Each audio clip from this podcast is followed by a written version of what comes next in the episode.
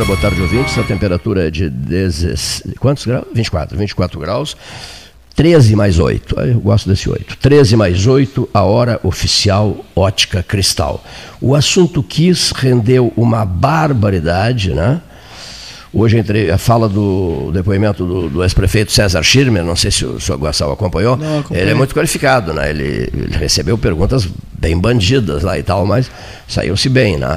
É, é eu acho que esse assunto que vai, vai merecer um novo debate nosso com pessoas altamente especializadas nos próximos dias, já que ele tende a se arrastar por 15 dias.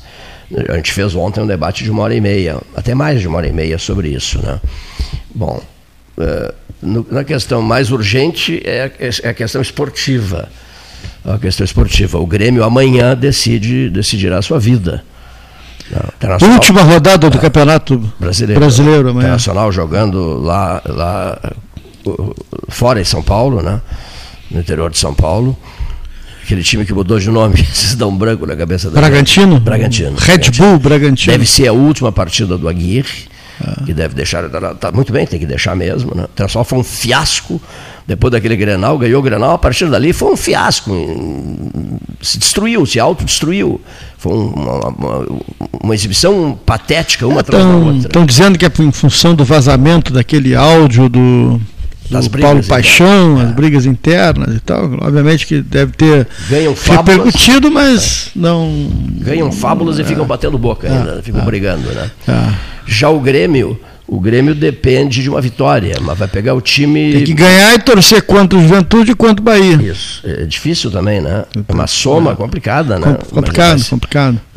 Até porque de... o Bahia está numa. Tá, tá, tá, tá, tá, tá, tá bem, né? Depois daquela derrota para o Atlético Mineiro, mas estava ganhando por 2 a 0 estava assistindo lá na tua é. casa, nós estávamos juntos lá, e daqui a pouco virou o Atlético em minutos virou para 3 a 2 mas estava dando Bahia. Histórico aquilo, né? É, não. Três então, gols em. É... é, 15 minutos foi ali, coisa né? Bom, impressionante. Mas uh, de uma dez tu vês chance do Grêmio escapar? Muito pouco. Muito pouco. Né? Muito Deixaria pouco. o que num 3? É, é num 13, eu três, acho. Num 3. É. E, o jogo contra o Atlético ah. não é um jogo tão difícil assim, porque o Atlético. É, o Atlético tá vem todo festa, focado, tudo, né? mas é o mais difícil, é o Grêmio ganhar do Atlético, né? ganhar do Atlético Mineiro. Né? E também a combinação dos dois, porque os dois times, o Juventude e o, e o Bahia, estão numa situação, acho, mais tranquila. Né? O certo é que cai um gaúcho. O, o Juventude e o Grêmio vão cair. O Grêmio e o Juventude. Quer dizer, o Rio perde um time na Série A. Camarada aqui no Café Aquários, olha, olha essa, Ramiro Rodrigues, camarada, não sei se é seu Cleiton. Então, o, o Grêmio Brasil sai para entrar o Grêmio Porto Alegre. Porto Alegre. Na B, né? Interessante, né? O Grêmio Brasil cede o lugar para o, o Grêmio, Grêmio Porto Alegre. Porto Alegre. Olha aqui só. Duplicação no trecho sul da BR-116 está quase parando. Boa essa matéria, né? É. Aqui, ó.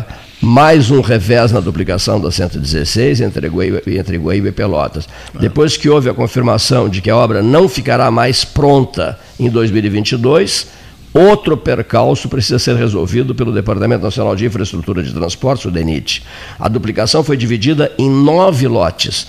Destes, quatro estão atualmente parados e outros uh, haverá interrupção né, em breve. O motivo: os valores dos contratos não podem mais ser reajustados, pois estourariam o limite determinado pela legislação. É. Dessa forma, as obras foram encerradas nos lotes 5, 6, 8 e 9, entre Camacuã e Pelotas. O lote 7 entre Cristal e São Lourenço do Sul será o seguinte a deixar de ter movimentação nas próximas semanas. Assim, os trabalhos ficarão concentrados entre os lotes 1 e 2 de Guaíba Tapes, de competência do Exército. Então, devagar também. Muito devagar. Os trechos restantes, 3 e 4, foram entregues no começo de 2021 mas nem todas as obras foram executadas. Falta ainda realizar a construção do viaduto no acesso a Tapes e Sentinela do Sul. Recentemente, o DENIT fez corte de 19,99 milhões na duplicação. Em outubro, 12 milhões foram cortados. Dias depois, 9,7 7 milhões retornaram para a duplicação. Um dos lotes poderá ser retomado em breve. O DENIT divulgou que lançará contratação para a conclusão das obras no trecho 5 entre Camacuã e Cristal. A empresa responsável quebrou só 43% dos trabalhos foram realizados. As propostas serão conhecidas em 27 de dezembro, logo depois Agora, da nossa retrospectiva. É. Né? E tem dois lotes que não tem nada, né? Não tem nada. Não tem nada. Coisa. Mas que é, Isso é um retrato da nossa Isso inércia, retrato da... da... nossa, da nossa preguiça coletiva. É. É. Vacas de presépio, é duro dizer isso, mas somos todos vacas de presépio. Olha aqui, hoje o Leonir Bade da Silva me mandou um vídeo maravilhoso de um trem é, lotado. Adultos, crianças, músicas. Na Índia, deve ser? Não, ali em Mussum. Ali em Mussum. Ah. A inauguração de um trecho turístico ferroviário puxado por Maria Fumaça. Ah, deve ter uns 10 vagões. Ali em Mussum. Me pergunta a população de Mussum.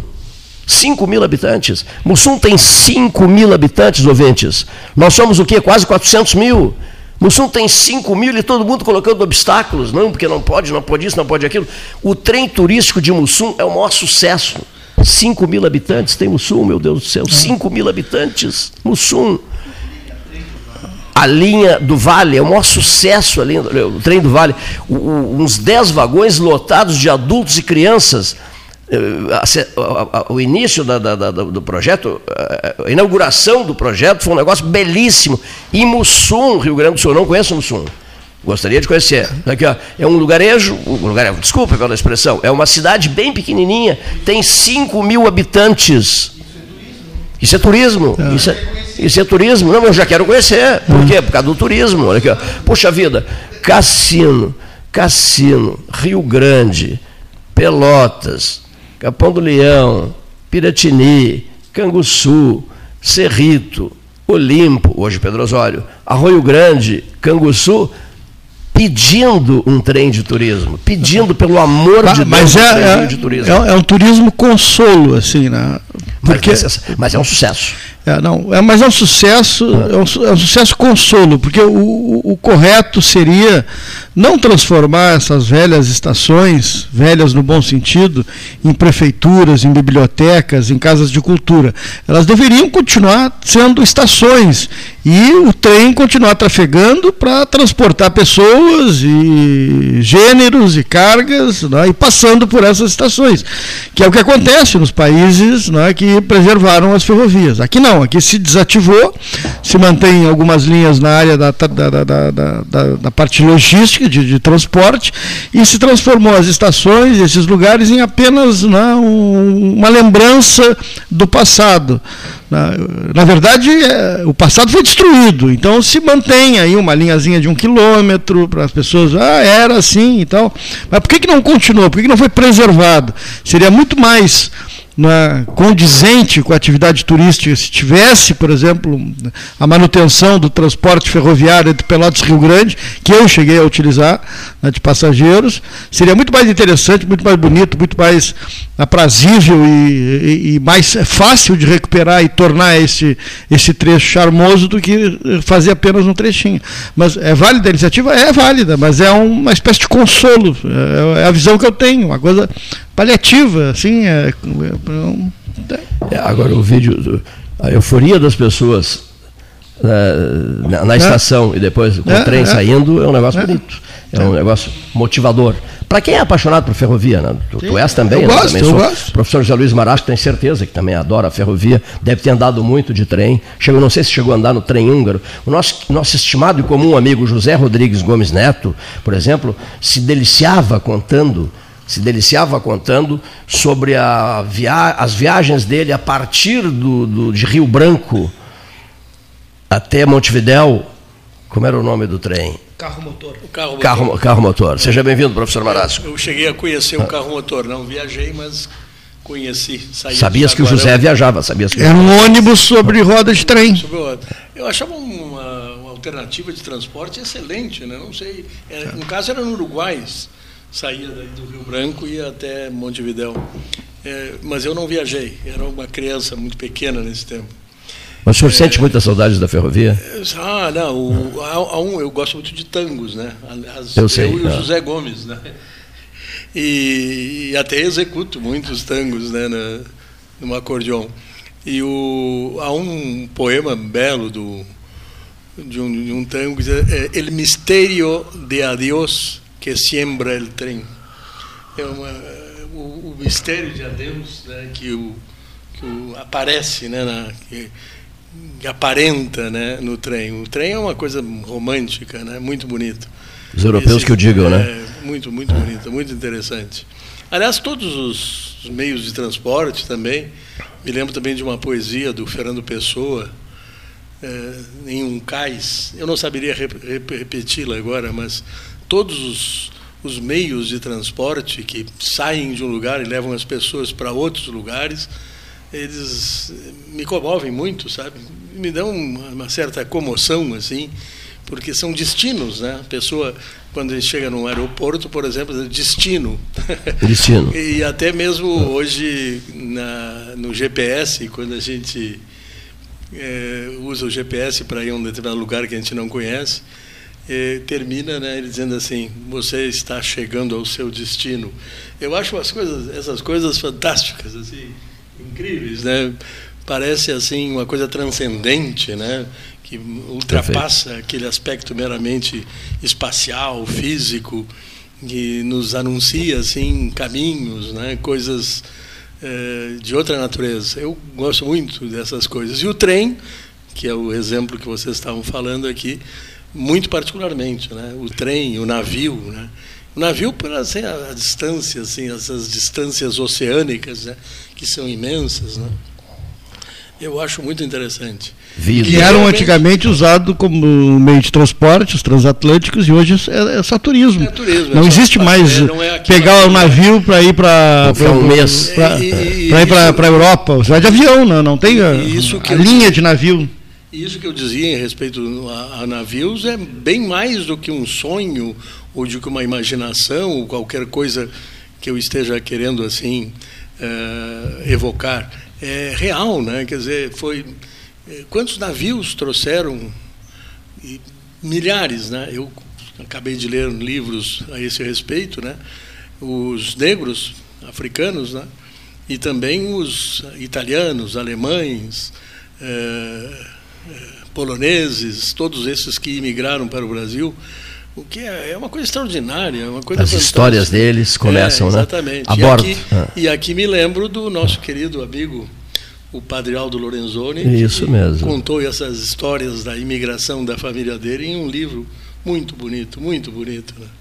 Até, é, uso de gasogênio até, né? É, claro, eu acho que eu fugi carro, um pouco né? do assunto que Não, não, não, mas o assunto é muito bom. Vocês estavam no terreno bom. do turismo, né? Eu não estou falando em turismo, eu estou falando nessa visão de destino que as viagens, a que as viagens nos conduzem, né?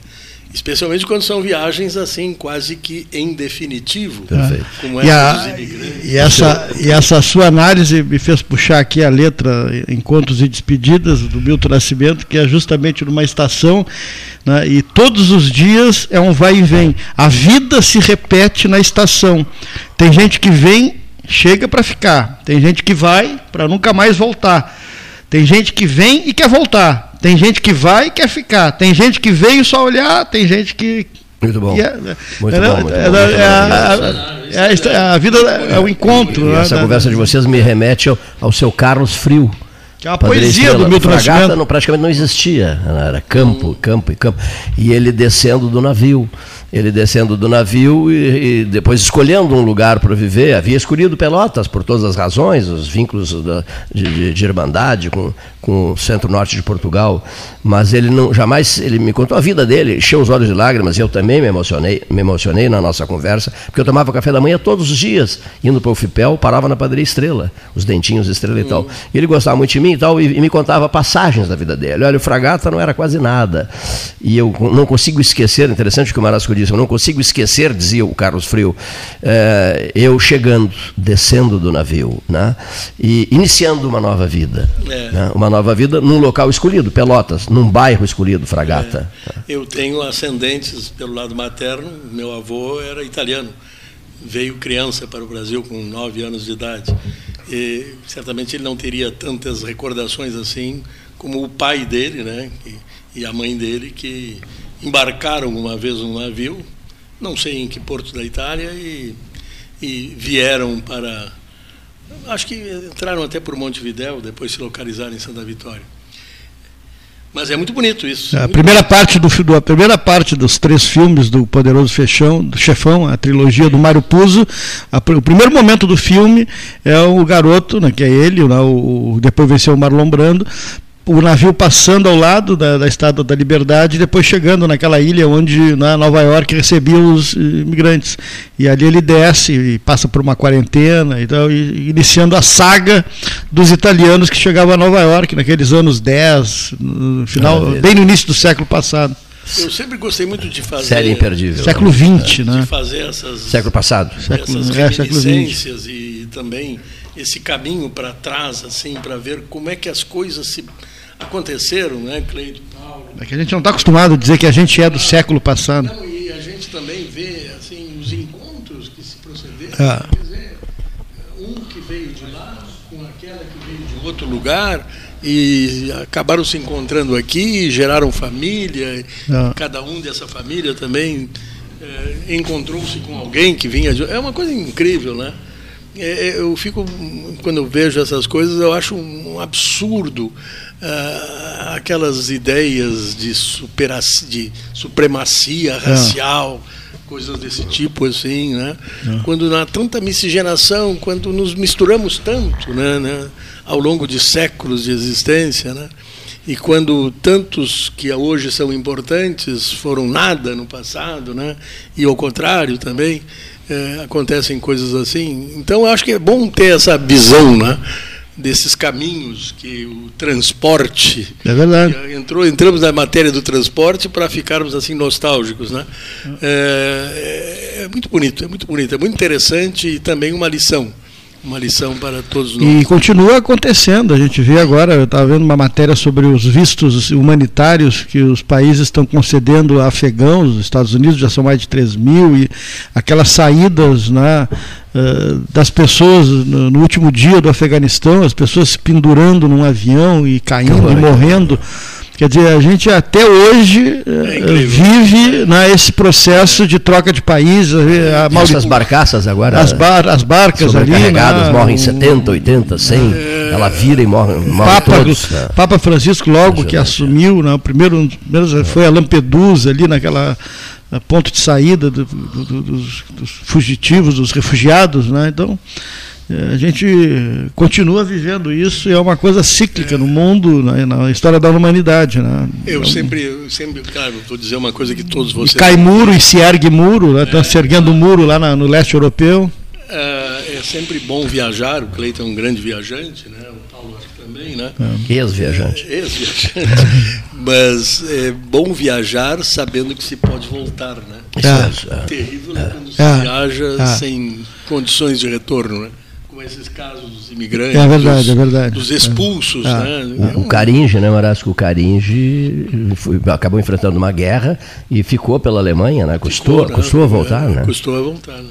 Uma coisa Conheço que eu essa história. só queria dizer para vocês, eu, eu Cleito, estava muito preocupado, o Paulo sabe bem disso. Mas, Paulo, eu, eu, falando em carinho, sim, sim. atalhar, é que eu recebi e transmiti para o Eduardo essa sugestão, mas talvez vocês não, não, não possam avaliar tanto. As minhas sugestões ao Eduardo não são tão, é, digamos assim, acolhidas como as sugestões de outros, porque, digamos, é mais fácil para ele dizer, tá, tá bem, tá bem, mas e levar e esquecer.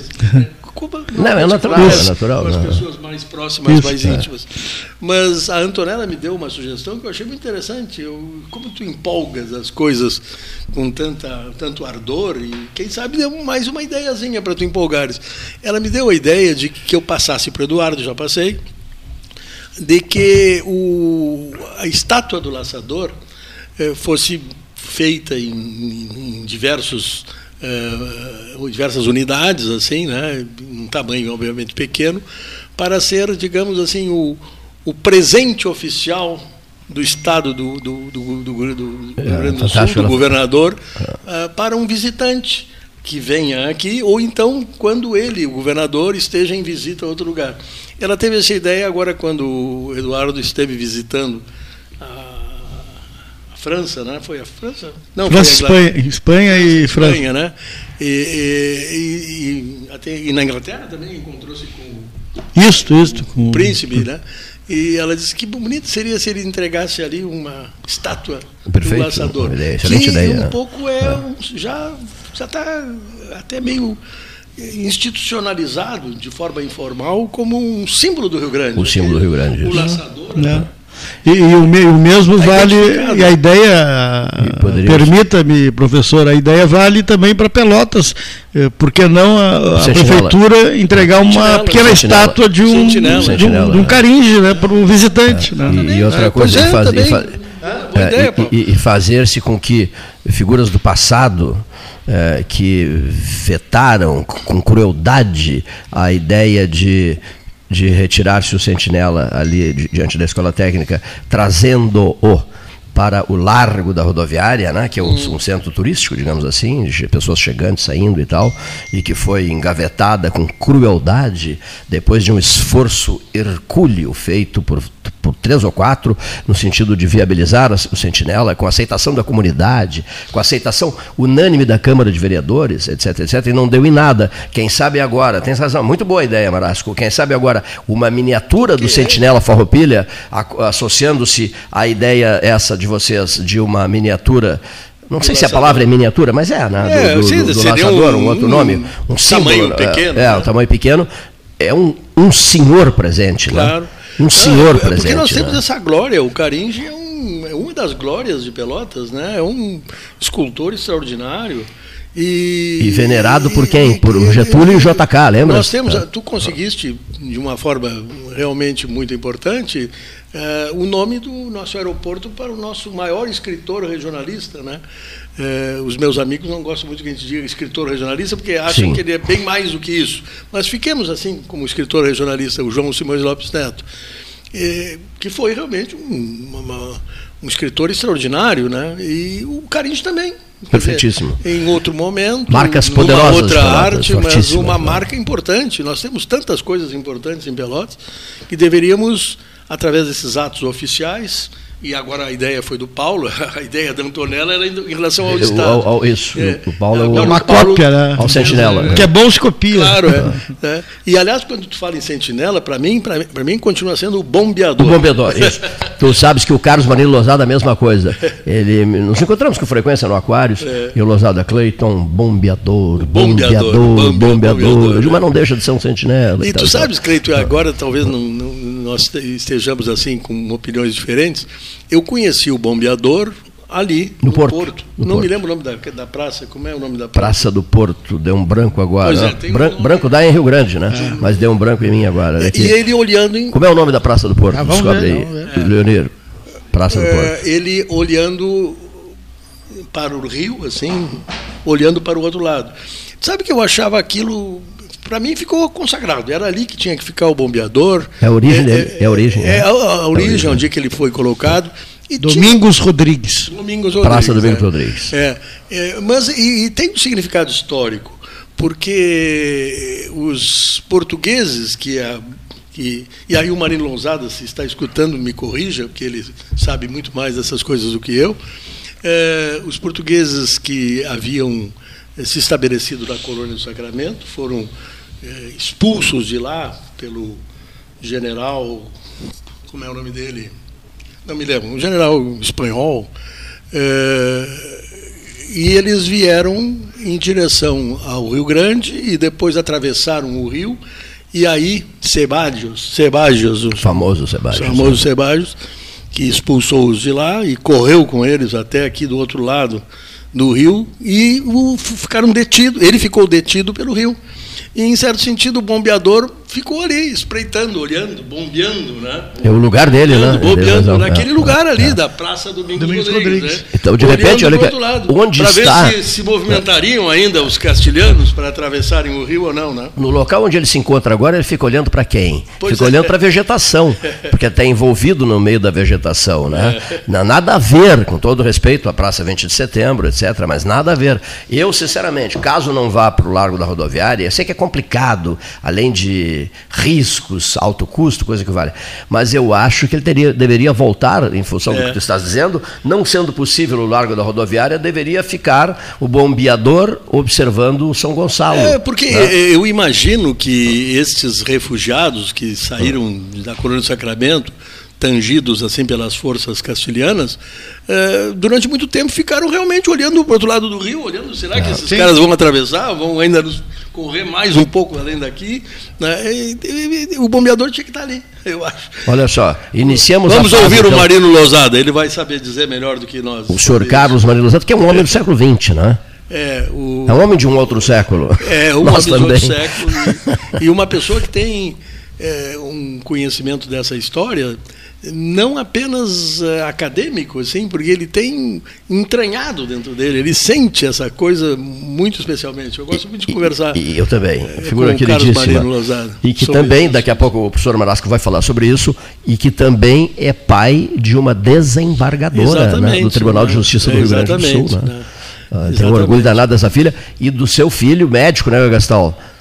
Ah, o doutor Álvaro Lozada, Álvaro Lozada, Lozada. nosso comentarista o, qualificadíssimo. O, a filha é a Laura, né, uma desembargadora, desembargadora, aluna da nossa faculdade, não a tive como aluna, é, mas sei que sempre foi uma, uma, estudante muito destacada e hoje uma importante desembargadora do nosso tribunal. E o pai dessa menina trouxe um tal de Luiz Felipe Scolari para Pelotas, né? é, foi, foi, ele, né? foi ele, é, foi ele. Que, que ele, ele, é tido como um sujeito difícil na hora, na hora do negócio, né? E diz que o Filipão, que veio num, num corcel amarelo com a dona Olga, de Caxias do Sul, né? queria um emprego de professor aqui, na, na, nos anos 70, né? Queria um emprego de professor e conseguiu esse emprego de professor e veio no seu corcel amarelo, um corcel super antigão, já para a época, super antigo, ele foi acertar salário com o Lozada. o Lozada né? engrossou, não foi fácil, engrossou essa conversa. Mas eu queria aproveitar o ensino. Mas deixa eu só agora fechar esse Sim. assunto do Carlos Marino, é, que foi trazido aqui para ilustrar as nossas conversas. É, também vamos mencionar outra filha dele, que foi a minha professora de piano. Tive algumas aulas de piano com ela, Adélia. Adélia. Excelente pianista, né? É, que é apaixonada por cachorros, né? Por cachorros. Faz campanhas é. maravilhosas e, em defesa dos toca cães. Toca magnificamente o piano também, né? Não sabia. É. Não, não, sabia. E dá aulas. Estou sabendo agora. Que interessante isso, né? Deu algumas aulas para mim. Senhores, olha aqui, o Gastal sabe. O Vitor Gastor, que esteve aqui conosco ontem, toca piano também. Oh, o Vitor é excelente, é um pianista. De... Excelente pianista. Excelente pianista. Excelente pianista. Presidente da OAB local. Depois eu quero ouvir o doutor Marasco sobre, advogado que é, sobre o assunto KISS, né? Eu estava ouvindo hoje de manhã, a, a transmissão feita pela Gaúcha, a, a manifestação do ex-prefeito de Santa Maria, César Schirmer. Mas eu queria só aproveitar e dizer uma coisa para vocês. Eu, Cleiton, é, me angustio muito quando corre riscos o projeto Memória nosso. Sala Bruno Lima ao lado, quatro computadores, as vozes, as fotos dos últimos 50 anos, mais de meio século, de bem mais de meio século. Então, eu saí para uma conversa com um empresário local, meu amigo, filho de Pedro Osório, e disse assim: olha, tudo pode acontecer lá no 13, menos uh, ir água abaixo o projeto Memória do 13. Não pode, sob hipótese nenhuma, ir água abaixo. Até porque, nos grandes momentos da cidade, nós temos tudo ali. Marasco sabe disso. Nós temos tudo, tudo, tudo, tudo, tudo ali. Então, o Dagoberto Leal, da, do Riviera Condomínio Clube, da CPO, Riviera Condomínio Clube, conectando você à sua essência. Saiba mais em ACPO maiscotiza.com.br barra Riviera. Ele disse assim, não, não, o teu projeto não vai morrer. Projeto Memória do 13. Meu não, do 13, não vai morrer. E então, o Riviera Condomínio Clube né, assina a, a memória 13H. A memória 13H, eu dizendo aqui agora, eu, eu, eu posso morrer, o, a memória 13H não pode. Então eu saí furiosamente às ruas para resolver esse problema que passou a me incomodar uma barbaridade no mês passado. Está resolvido o problema, graças a Deus. Né? Riviera Condomínio Clube, cuidando disso. Bom, aí o exemplo para encerrar a fala. Eu recebo do Hélio Freitag fotografias históricas que eu não tinha, determinadas figuras eu não, não, não nós tinha arquivadas comigo, Cleito, em casa, que eu tenho um arquivo em casa também, e me manda uma foto do Canelãos, o Ney Feijó, o senhor Canelas. Um dos precursores dos trailers, né? Isso mesmo, dos precursores dos trailers. Era torcedor do Farroupilha. Imenso, olha aqui, ó, imenso no seu coração e na sua compreensão física, né? É. Uma figura maravilhosa. É. E nessa foto eu estou transmitindo às 12 horas na praça e ao meu lado está Otávio Soares, bem novinho Otávio Soares. É. É, e ao lado dele, mas assim, ele está com, com o braço erguido, fazendo um discurso, o Canelãos e o Ney Feijó, o Canelão, que é uma figura maravilhosa. Ele foi a Suez com o Juca. Foi, exatamente, foram para foram o Suez com ele e o José Antônio Costa. E o que, que me veio à cabeça, Marasco e Gastal, os senhores ouvintes? O que, que me veio à cabeça? Que mundo é esse? Me veio à cabeça que eu guardo tudo, né? Frases, manifestações do século passado, eu as guardo. Me veio à cabeça uma frase do Canelas. Eu, o Canelas, o Tatuí e o Carlos Eduardo Berensdorf. E diz o Canelas, olha aqui, vocês sabem o bom mesmo dessa vida, num determinado momento? Eu pretendo fazer isso. O que, Canelas? O que, que tu pretende fazer? Ué, fazer o que o Marlon Brando fez. o Marlon Brando, que estava com, lá sei eu, pelo visual parecia que tinha uns 200 quilos, né? O Marlon Brando assim, deu, chegou, chegou a hora de encerrar, parar com tudo. Comprou uma ilha, quer dizer, seria para nós difícil, mas ele comprou uma ilha na Polinésia francesa, né? Se mudou para lá, perto de Bora Bora, de, enfim, e diz, e diz o, e diz o dentro d'água, fotografaram ele na água, ele estava imenso, e dizer assim, encerrei com tudo, vim para cá, o fim é aqui, o, o, destino, qual é o destino? Aquele Marasco falava nisso, qual é o destino? Né? O destino dele era ficar naquela ilha para beber, comer, tomar banho de mar até explodir. isso, isso dizia o Marlon Brando. E o Canelas achava aquilo espetacular. Gordo ele já era, imenso. Né? Era. Eu nunca me esqueci Esse dessa é, declaração, é, é que graças figura... ao Freitag eu consegui essa foto. Tu sabes, até tu estás falando num, num personagem. Eh, eu colaborei, tu também colaboraste, na feitura do Almanário. Isso mesmo. É. Que alguns jornalistas de Pelotas, radicados hoje em Brasília, quase todos eles, eh, organizaram. Está praticamente feito, está em vias de ser publicado. Eu escrevi alguns verbetes. Ótimo. Evidentemente, escrevi um sobre o Chavante, me deram essa, essa oportunidade de escrever alguma coisa sobre o Chavante. Será que Mas o Gastão lerá? Não, eu, eu no, na, no Almanac de Pelotas, aquele. disse que escreveu sobre o Pelotas, um grande amigo Carlos, meu. No... E nos respeitamos, nos ah, respeitamos. No Almanac de Pelotas, aquele de três volumes, que é um almanac muito bonito, com patrocínio da Josapara, eu escrevi sobre o Pelotas. Ah. Pois é. é. E no Mas... livro do Brasil, é livro, te lembras que o pedido do Cláudio Andréia, eu escrevi um texto sobre o Brasil, nas origens do Brasil, os chavantes do Rio, da, da, do, a, é. que viviam às margens do Rio das é. Mortes, no interior do Mato Grosso. Mas depois, do, depois do professor falar, eu quero falar uma questão sobre o Canelão. concluir dizendo que os amigos, esses jornalistas que me convidaram para participar, e eu fiz com muita alegria, escrevi sobre o Angenor Gomes, sobre o Chavante, sobre os Carlos Correia da Silva, sobre o Teatro Escola, acho que mais alguma outra coisa que não estou me lembrando agora. É, de vez em quando eles se lembram de alguém que foi esquecido. Na, Muito no, bom isso. E o Canela, o Canelão, acho que tinha que ser lembrado. É. Vou passar esse recado para o Lanzeta, né? Boa, boa, boa, boa, boa, boa, Marasco, boa. boa o Canelão é um uma figura extraordinária. Ah, importante. Temos uma foto maravilhosa claro, dele. Né?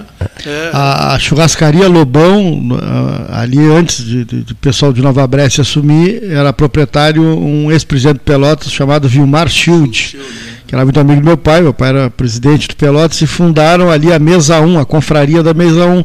E o Canelão ia todos os dias, Canelão, Mário Antônio Vorsen, o professor Ronhelt, o Ney Santos, pai do, do, nosso amigo Paulo Santos, o Colosso, que falavam, né? E uma série de personagens de, de, de, da cidade que diariamente frequentavam ali, o Xaxá, na Ribas, né?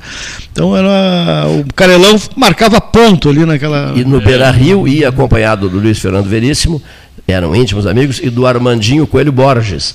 Iam para o Beira Rio, para a arquibancada do Beira Rio, assistir jogos, assistir uhum. jogos do Internacional. Que ainda nos falava é, o tempo todo. É. E bem lembrado pelo professor, foi talvez o, o criador do primeiro trailer. É. O, o Canelão, é, né? Era, foi ele, Canelão, Canelão, o trailer, Canelão.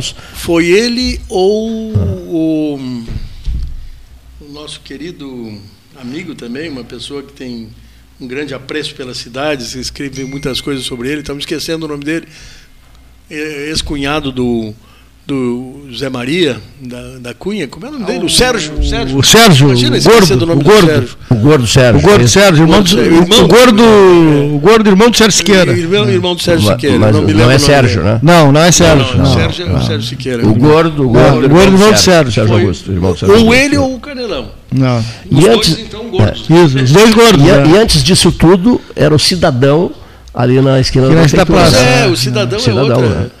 É, Tinha o um amarelinho também, que também foi na avenida. De noite é obrigatório. o cidade. Bauru do Cidadão não contém ciclamato. Dizia, né? É, e ele conversava, a conversa dele era brutal. Assim, né? Tinha um Galaxy. É, estacionava ali do lado da prefeitura. O Galaxy. É, e... O Galaxy puxava o. Era o fim de noite, o fim de noite obrigatório. Era no Canelas. Todo mundo ia pro Canelas na madrugada. É, exatamente. Alta madrugada, Mário Osório Magalhães. O programa está muito de reminiscência. Mas é bom, né? Mas é bom isso, né? É bom, é claro. É bom isso, né? É, é bom isso. É Eu faço muitas viagens, ah, né, digamos assim, a, a, essas épocas, a esses períodos todos, ao, ao, ao sopão do Johnny Drinks, ao, ao, ao, ao, sopão do Gago, na, na, na, na, na Floriano, aqueles endereços, a, a, a, ali na Andrade Neves, como é? a Gruta. Isso. Né? A gruta é uma barbaridade ter fechado a gruta, não. Elas não podiam ter deixado pois é, fechar não, a gruta. Fechou, é. Tá aberta, não tá? Eu não sei. Mas não é mais a gruta. Não é, é mais a gruta. Não, Bavária, gruta, Johnny Drinks. Meu Deus, que período de ouro inesquecível da, dessa nossa cidade é. aqui. E essas coisas não vão acontecer de novo, né, Cleito? Não, não vão acontecer de essa, novo. Essa atmosfera poética não, que não. a cidade tinha não, não vai se repetir. Outro dia alguém, Marasco, colocou, achei muito interessante, o sujeito botou uma, várias cadeiras, inclusive cadeiras de balanço, é, na frente de uma casa, né? nem, nem era Pelotas, era uma outra cidade. E, e ah, 10, 12 pessoas no, início, no início de noite conversando, e em cima diz assim, Tribunal do Júri. Tribunal do Júri. É. as opiniões das pessoas, é, das famílias, claro, do povo, sobre tudo, né? É, sobre, achei notável o Tribunal do Júri. É. Olha aqui, falando em tribunal do júri, o senhor não acha que não combina essa frase? Trata-se de um dos maiores julgamentos da história do Rio Grande do Sul. O sujeito enche a boca para dizer isso. Põe ênfase nessa declaração. É um dos maiores julgamentos da história do Rio Grande do Sul. Mas contrasta absurdamente, inexplicavelmente, irresponsavelmente, até diria eu, com o fato de colocar-se no banco dos réus, professor Marasco, quatro réus. Um, dois, três, quatro. E aí vem aquela pergunta: cadê os outros? É, eu... Meu Deus do céu, que julgamento é esse? Que espetáculo circense é esse? Deveria ser digno do Coliseu Romano. Lá deveria ter ocorrido esse julgamento, eu... ou estar ocorrendo esse julgamento. Sabe, Cleito, eh, eu não tenho muito interesse por esse assunto. Não tenho mesmo. Não, passa diante dos meus olhos as reportagens na televisão. Eu olho, vejo, né, faço meu julgamento, mas não, não, não fico aficionado disso, sim, sim. Né, de querer saber o que, que se disse, porque eu acho realmente, como a frase que foi usada ontem aqui, acho que pelo Gonzalez, né, é uma expectativa espetacularização. Me lembro é. que tu não conseguia. Me atrapalhei todo, né? Isso me atrapalhei Uma todo. espetacularização Espeta... da justiça. Ai, e a justiça não pode ser espetacularizada, é. não pode. Nós já vimos até isso em relação agora recentemente as questões todas a, da Lava Jato que acabaram se perdendo exatamente pelo excesso de espetacularização. Não. Então não, não pode ser assim, não pode ser assim. Eu acho que a justiça tem que ser uma coisa feita com sobriedade. É, e eu não tenho esse interesse de saber muito sobre isso. O próprio STF, né? Ontem o comportamento do, do, né, dos... uma série muito boa, sueca, sueca. A gente sempre quando fala em suecos, noruegueses, finlandeses, a gente respeita. Porque é. são graus civilizatórios bastante elevados. Elevados, é. Muito mais do que o nosso aqui, nós somos muito primitivos perante essas sociedades. E era uma série chamada Areia Movediça. É, trata de um caso de um, um assassinato coletivo de uma, uma escola, assim, eu, a implicação de uma moça em relação a esse assunto. Não posso nem dizer como é que vai terminar, não deveria dizer e não, de, não direi, até porque ainda não terminei a série.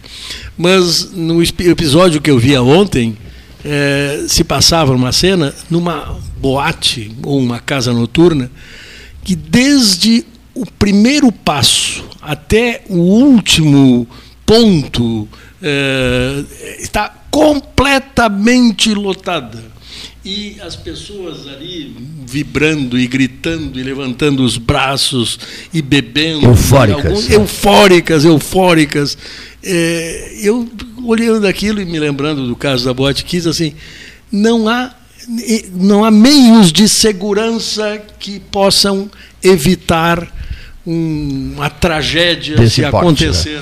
Né? É. Ninguém pensa então, nisso, né? É, né? E eu me lembro também de uma, de uma sobrinha minha que ah, isso há bastante tempo atrás, quando essas coisas aconteceram, há sete anos atrás, ou oito, não me lembro quanto tempo faz que aconteceu isso, e, que ela dizia, na sua quase que ingenuidade, assim: puxa, quantas vezes eu fui a casas noturnas aqui em Pelotas, eh, em outras cidades, e comentava com minhas amigas, bah, quanta gente, se der um problema aqui, como é que a gente sai?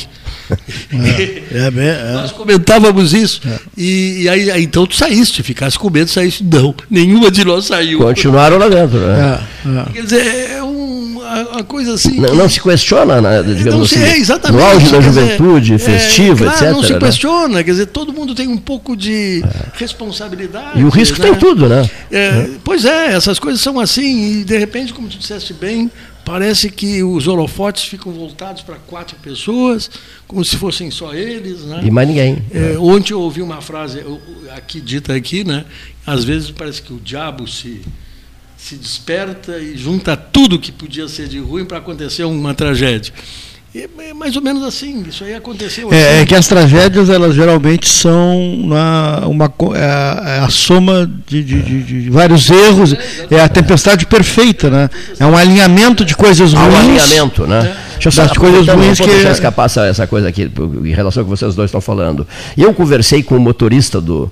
do estive com ele na Itália, com, com, com, com meu Deus, avião da TAM, o deputado federal uh, lá de São Leopoldo, de, de Novo Hamburgo. Júlio Redecker. Júlio Redecker, né?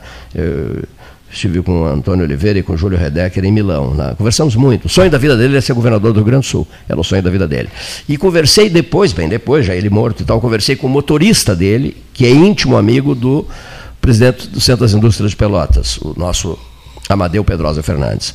E ele, e ele dizia assim, com quem encontrasse, tocavam nesse assunto, e ele dizia: Ah, o senhor não imagina a minha cabeça como ficou complicada. Por quê? Eu caí num engarrafamento levando o deputado Júlio para o aeroporto Salgado Filho, caí no engarrafamento. E não havia jeito de sair do engarrafamento, não estava conseguindo de jeito nenhum sair daquele engarrafamento. Tomei o maior suador da minha vida e ele, possesso, furioso, porque ele tinha encontro com a Nancy Pelosi, presidente da Câmara dos Estados Unidos eh, em Washington, e ele iria trocar de avião em São Paulo e voar para Washington. E ele começou, você saia desse engarrafamento, você tem que sair de qualquer jeito desse engarrafamento, você vai sair desse engarrafamento, você vai, você a minha agenda internacional nos Estados Unidos e tal e tal. E ele fazendo um esforço gigantesco, conseguiu. Ele até disse assim: por que, que eu não fiquei naquele engarrafamento? Ele conseguiu sair do engarrafamento e largar o Júlio no aeroporto Salgado Filho. Largar o Júlio, largar o Júlio para a morte. Incrível, né? Correto? Que coisa, né? É uma coincidência incrível. Que coisa, né? Quer dizer, então é. então nunca se sabe o que, que poderá é. acontecer. Quem está no interior de uma boate fica imaginando uma tragédia desse porte? Claro que não, né? É, mas a, a é, gente. Está é, no interior desse avião, está imaginando? É, não, está no interior, está fazendo turismo, está em Nova York, ali no último andar do World Trade Center, Imagina, bela, uma bela manhã não, e, de 11 de setembro. Manhã, é, é, qualquer, um de, qualquer um pode estar lá, um turista. Turistas ou, deveriam estar lá, será que não? E aí vem um avião. Turistas talvez estivessem lá. Entendeu? A essa, coisa... essa fatalidade, claro, não vamos não é uma fatalidade assim que foi. A fatalidade.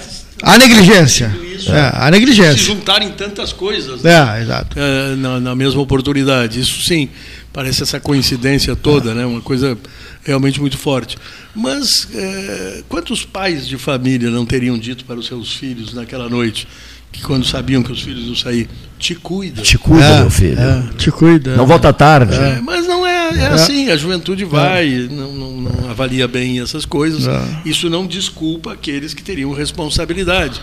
Mas é que há um certo elemento de ultrapassagem ah. do limite da justiça. Ah. A euforia na juventude, né? A euforia é um negócio impressionante. a gente ah. passou pela juventude, ah. éramos figuras eufóricas, entusiasmadas, cheias de, de euforia, etc, etc. Exatamente. E agora não, agora não, agora é recolhimento. É a condenação, é. a condenação desses quatro, ela, ela é começou absurdo. imediatamente no momento em que aconteceu a tragédia, né? Eles estão é um, é um fato que jamais eles vão apagar das suas vidas, né? Não vai ser uma cadeia cadeia, não vai ser uma absolvição ou uma Sim, prisão. E a consciência. Vai, aquele pai, aquele pai que esquece a criança dentro de um é. carro no estacionamento fechado é. com sol. Quer dizer, e a criança morre já aconteceu. Quer dizer, ele, ele, não adianta prender esse pai ou essa mãe, nada. porque a pena é. é a própria morte da, do é, filho é, e não tem como condená-lo. Ele já está condenado para esta vida. Né? É, forever, é para sempre, exatamente. É, para sempre. É, uma é perpétua. O inferno, perpétuo. Será carregado para o resto da vida. né? e até o direito tem, Sim. acho que contempla isso, né? não sou advogado, aqui um professor, né, num caso específico de um pai deixar um filho cair numa, numa ribanceira ou soltar da mão e atravessar e vir um caminhão, quer dizer, é, a, a, o direito tem isso, né? É, a responsabilidade. É, sim, fica. Quer dizer que fica atenuado. Né? Fica atenuado, não, não adianta prender Porque o pai. O maior pelo, sofrimento pelo pai, é, é, ter perdido o filho. É, não, há Supremo, né? prisão, não, não há. Não, não, a pena que o direito impõe é que seja maior do que o sentimento da dor de da perda. Vocês né? sabem que há pessoas que têm crianças em casa e cães ferozes em casa, né? Sim, sim, muito cães comum. Cães ferozes é uma coisa muito que tem ocorrido com é. frequência, né? Esses pais deveriam fazer uma reavaliação é, de, sua, de, seus propósitos, né? Ou seja, e tem, tem pessoas que filhos, e né? tem cães que nem são tão é. ferozes que essas pessoas o tornam é. ferozes Isso assim acima do, do, do, as pessoas o tornam ferozes, do, do, normal, uma coisa assim. Mas olha aqui, aproveitando a tua presença aqui, olha aqui, ó, era goleiro o Orlando? Era, é, ontem nós em campo Orlando goleiro. Nós conversamos pelo WhatsApp e a nomeação ou a eleição da desembargadora Isis Helena eh, me fez recordar do pai dela. O Orlando, o pai da Isis, era uma pessoa maravilhosa. Ele era mais velho do que eh, os estudantes da, que digamos de ingresso normal na sequência normal de seus estudos na faculdade de direito. Os mais moços dessa minha turma na qual estava também o Orlando eu não sei bem qual seria se seria eu ou o Lucas Luiz Carlos Lucas, Carlos ou o Renato Varoto um dos nós éramos os três mais moços. O Orlando deveria ter uns 12 anos 13 anos mais do que nós. Era já nós teríamos lá uns 18, o Orlando teria uns 13, uns 30, 30 e poucos anos. Anos 60. É, ou até 35, por aí, por aí. E nós já entendíamos Orlando como uma pessoa é, mais respeitável em função da idade. É, mas isso não impedia que nós tivéssemos uma grande afetividade por ele. Ele era muito brincalhão, é, fazia muita troça assim dos professores e dos eventos que aconteciam em aula. E esse episódio agora da eleição de sua filha que até se percebe ela se formou em 81 né eu vi no, no noticiário. E nós nos formamos em 69 portanto 12 anos de diferença. É porque ela era já é, já tinha uma certa idade, porque o Orlando era mais velho do que nós, e, e portanto ela ingressou não muito depois da nossa saída da faculdade, ela ingressou na faculdade de Direito. Mas o Orlando era um goleiro. O goleiro Orlando, pai da presidente era do Tribunal de Justiça. O Orlando se vestia muito bem, aliás, normalmente ele era uma pessoa muito elegante, o Orlando. É, alto, não alto, alto né? um físico é, assim bem cultivado. Eu acho que era dessas pessoas que fazia naquele tempo não era muito comum, mas Academia, eu acho que o Orlando fazia naquele tempo fazia ginástica, se dizia assim de uma forma mais. É. Estou indo para a ginástica. Fazia é. ginástica, né? E o ele se vestia sempre muito bem e nos jogos de futebol de salão da nossa turma ele era sempre o o que estava mais bem vestido, né? Um goleiro ainda por cima, porque goleiro sempre, goleiro eu digo, Gastal, tu que gosta de futebol, né? Um goleiro é a grande atração das crianças, né? É. ser goleiro, porque o goleiro é, é diferenciado, ele tem uma roupa diferente. Luvas, joelheiras. joelheiras, é. agora não usam mais joelheiras. Boné até, né? Boné, porque antes tinha que usar joelheiras. Música, porque, uh, manga comprida, agora. Pequena área era é, inóspita. É, é. Tinha, Aos, tinha aos, até pedra ali. É, é. Recorde-se recorde Alcides Carlos de Moraes. Pois é, é, esse não cheguei a ver, mas também disse que era um grande goleiro. Tinha até um, uma, uma, uma expressão diz assim: a, a posição de goleiro ela é tão cruel que onde ele, tá, onde ele está nem grama nasce. Nem grama nasce. Mas hoje é diferente. Não, hoje é diferente, hoje é grama. É diferente, né? Mas era realmente. Então o Orlando era um, um destaque já pela, pelo fardamento, assim, né? E nosso colega Beto ele... era goleiro também, era um fardamento impecável. Impecável, é. Impecável. Era um grande goleiro. Ah, né? amarelo. Digo, Pô, goleiro, até pensamento. O goleiro do Brilhante é impressionante, foi um, é, marcou época. Eu acho que vocês que gostam de futebol, eu tenho assim uma é, uma, uma tese, não é uma tese, uma, mais uma brincadeira, mas que reflete a relação da, da criança ou da pessoa com a prática do futebol. Quando bem pequeno, bem jovem, quer ser goleiro. Então o pai dá fardamento de goleiro, ele fica feliz. Quando mais adiante ele quer ser atacante, porque é. tem aquele ímpeto de invadir a área, de botar para dentro do golo, etc. e tal. Depois, quando ele desenvolve um pouco mais, ele quer ser meia cancha. É. Aí ele quer ser habilidoso. Quer ser o maestro do time. Maestro, entregar a bola bem é, entregue para o companheiro. E depois, quando lhe faltam as forças, ele quer ser zagueiro para chutar para qualquer lado. Né? Aquele zagueiro tipo ignorante, assim, que chuta para qualquer lado. No, no, eu lembro nos anos 60, o mascote, o, o mascote, era o garotinho que entrava com, com o clube, andava de mão com o goleiro. O goleiro, é, o goleiro é. era o destaque. Era o destaque. Aí depois, depois o, o, os mascotes, que aí várias crianças começaram a querer entrar em campo com o time, já queriam entrar ao lado do melhor jogador, o que era o goleador e tal, né? Então, é, sobre o goleiro, só posso dizer uma coisa, olha aqui, ó. Certa feita a gente fez um churrasco pro pro goleiro Darley lá em casa. Né? E ele estava tomando frango noite e dia, lembra? Jogando pelo Brasil. Ah, lembra? Foi, foi um horror. Ele não estava bem preparado. Ah, ele estava um, tava um horror. Aí assaram a carne, não lembro quem é que caçou a carne, e o, e o Nauro Júnior me disse assim, na hora incrível, dizer assim, é, tu não consegue uns franguinhos para nós botar, botarmos no espeto? Mas, né? Cara, deixa eu fazer uma defesa dele. Te lembra, né? Deixa eu fazer uma defesa dele. Ele estava no acidente, ele, ele, ele, ele, ele, ele, ele foi um dos que, claro, claro, um dos que continuou no time é. e o time tinha muita dificuldade, porque foi é, feito é, nas pressas e ele tomou muito gol, muito é. gol, mas aí em função. Não, isso, isso aí está falando antes do acidente ou depois? Eu acho depois, que. Não, eu acho que foi antes. Esse, ah, foi antes? É, para para ter esse tom de brincadeira é, aí. muita brincadeira. É, então foi antes, tava, lá, Tava, tava conosco também o. Me ajuda, o magrinho, aquele alto, brilhante, o, Edu, o Peninha. Peninha. O Peninha, o Henrique Pires, o, são muito amigos, o Peninha estava lá, o Peninha que não come carne, tiveram, tiveram que providenciar um, para o Peninha um Peninha, salmão. O escritor. O escritor, o Eduardo Bueno. Não, não, foi antes, foi, foi antes. antes. Então foi Mas antes. ele estava tomando uns golzinhos que não podia tomar. E aí, diz o Nauro no Júnior assim para mim, ele quer, consegue um franguinho. vamos, botar, vamos assar um franguinho. Comer franguinho aqui não lá espeto, no campo, né? E depois, tu pega o espeto com o franguinho, quando o franguinho estiver assado, olha aqui, leva o espeto ali pro lado do Darley. para eu fazer umas fotos. Não, mas voltando, voltando ao, ao, ao meu amigo Orlando, uma pessoa como eu já disse, de quem eu tenho muita saudade, todos os seus colegas devem também sentir a mesma coisa. O Orlando era esse goleiro bem apresentado e muito ágil. Gostava de pular atrás da bola, ela ia pela linha de fundo, ele ia atrás também, não interessava. E uma vez, eu contei para ti isso, né, Cleito? Uma vez jogaram uma bola que ia uns 3 metros, assim do golo. E ele não, não, não, recusava, ele ia atrás.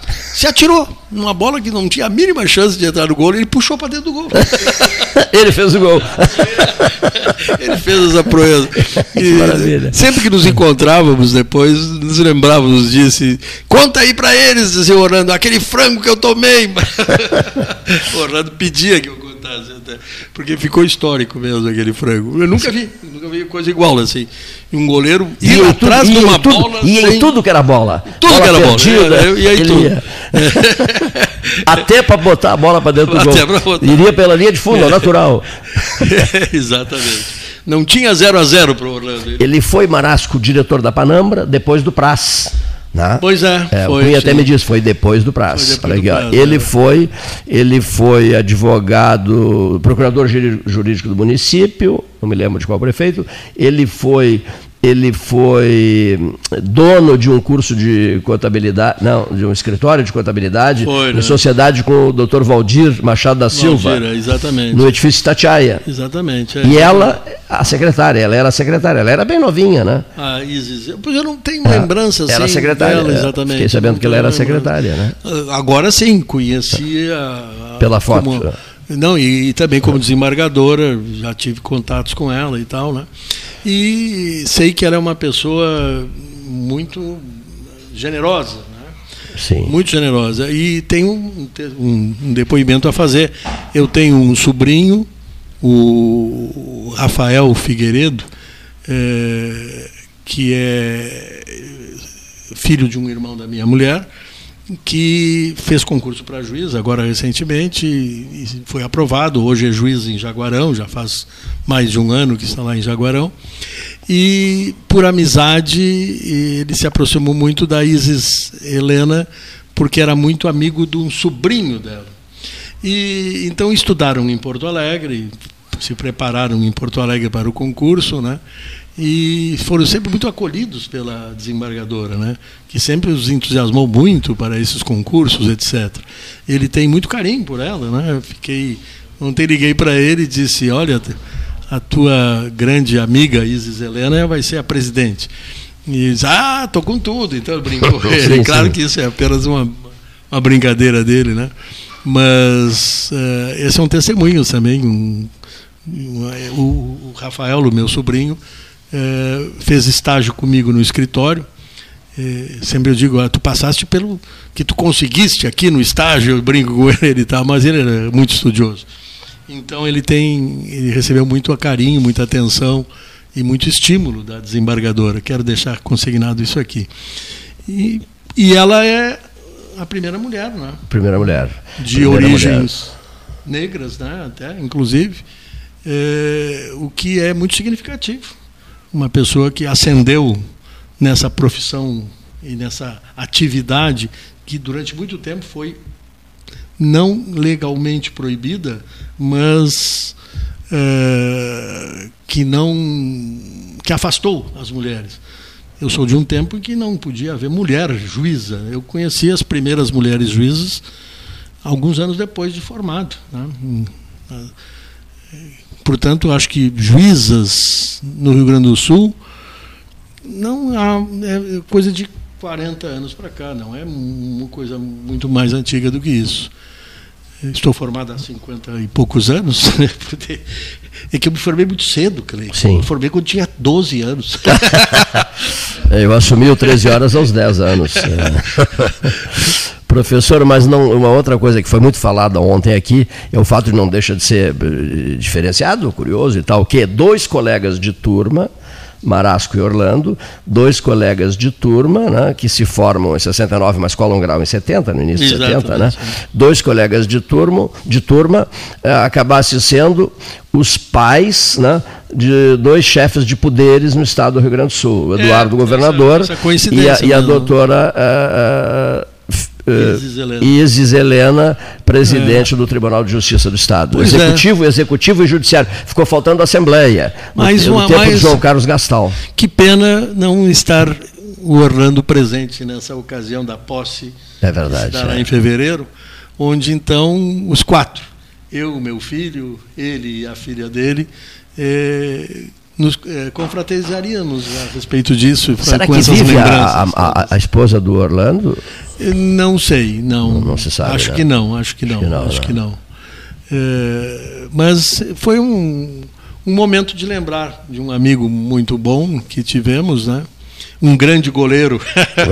Não, não havia um bola perdida. Goleiro, não havia bola perdida. É. Que bonito isso, né? Aqui, os dois chefes de poderes, filhos de Pelotas, né? e os seus pais foram colegas de turma, colegas de faculdade de direito, a casa de Bruno de Mendonça Lima. É, né? exatamente. Né? E eu também te lembrei ontem, Cleito, não sei se trouxesse essa lembrança para o programa, é, uma outra pessoa. Nós estamos agora hoje nostálgicos, não adianta, né? É, o Orlando tinha como seu grande amigo o José Carlos Pereira de Isso, do, do doutor José Carlos Pereira de Almeida. Um advogado que deixou um nome muito marcado na cidade, né? Referência. Muito competente. Ah, referência jurídica. E depois, como ser humano, como professor, pessoa, né? professor depois do curso de Direito da Católica, é, muito estimado pelos alunos, lá ganhou o, a, o nome de Almeidão. Oh, isso, o é Almeidão. É o Robertão. É, o Almeidão, isso mesmo. Que é o doutor Roberto. O, Albertão, desculpe. Alberto Rufino, Alberto Rufino e o Almeidão. Eram dois nomes assim de muito tidos assim com muito carinho pelos alunos, né? E que gostavam muito de da competência deles. Assim, o Almeidão, o José Carlos Pereira de Almeida, que eu também tinha uma, uma, amizade forte com ele, ele era íntimo amigo do Gustavo Aical, o advogado muito, Gustavo Aical, que hoje mora em São é. Paulo. Né? Deve estar chegando Gustavo. O Gustavo foi nosso aluno. Né? Gustavo... Isso, e, e, e, e, digamos assim, um dos primeiros desabafos do José Carlos sobre o seu drama de saúde foi para o Gustavo. Né? E o é. Gustavo passou a conviver quase que. Já eram amicíssimos, mas o Gustavo passou a conviver quase que diariamente, porque ele estava sempre em função do José Carlos Pereira de Almeida. É. Esteve sempre ao lado tanto ele quanto o pai dele, quanto o Celso Ecal, Celso, né? nos momentos mais pesados, né? desses, digamos assim, essas coisas que a vida acaba nos, nos, nos, nos, oferecendo, nos repassando, momentos difíceis, e nessas horas você vê quem é quem, né? Exatamente. E, e esses amigos né? queridos ficaram o tempo todo ao lado dele, José, que era uma figura admirável, e é. como foi dito pelo professor Marasco, era íntimo amigo do, do Orlando. Do Orlando né? Hum.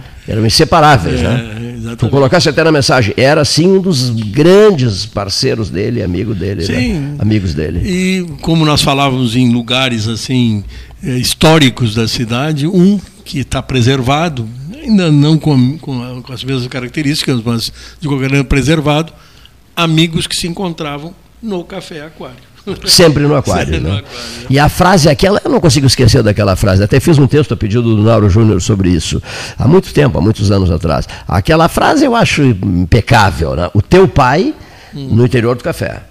E vem caminhando pela calçada, calçada não, pela calçada da, da 15 de novembro, Alcides Galhardo de Mendonça Lima para, é de, sempre de terno, né? Outra pessoa de quem eu tenho muita saudade. Doutor Alcides, né? Hum, figura Exatamente, maravilhosa. É.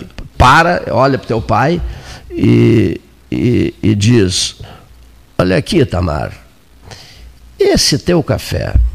Olha só a beleza das mulheres no interior desse teu café. Mulheres realmente belíssimas no café. Era, outra, era uma outra proposta no passado. Né?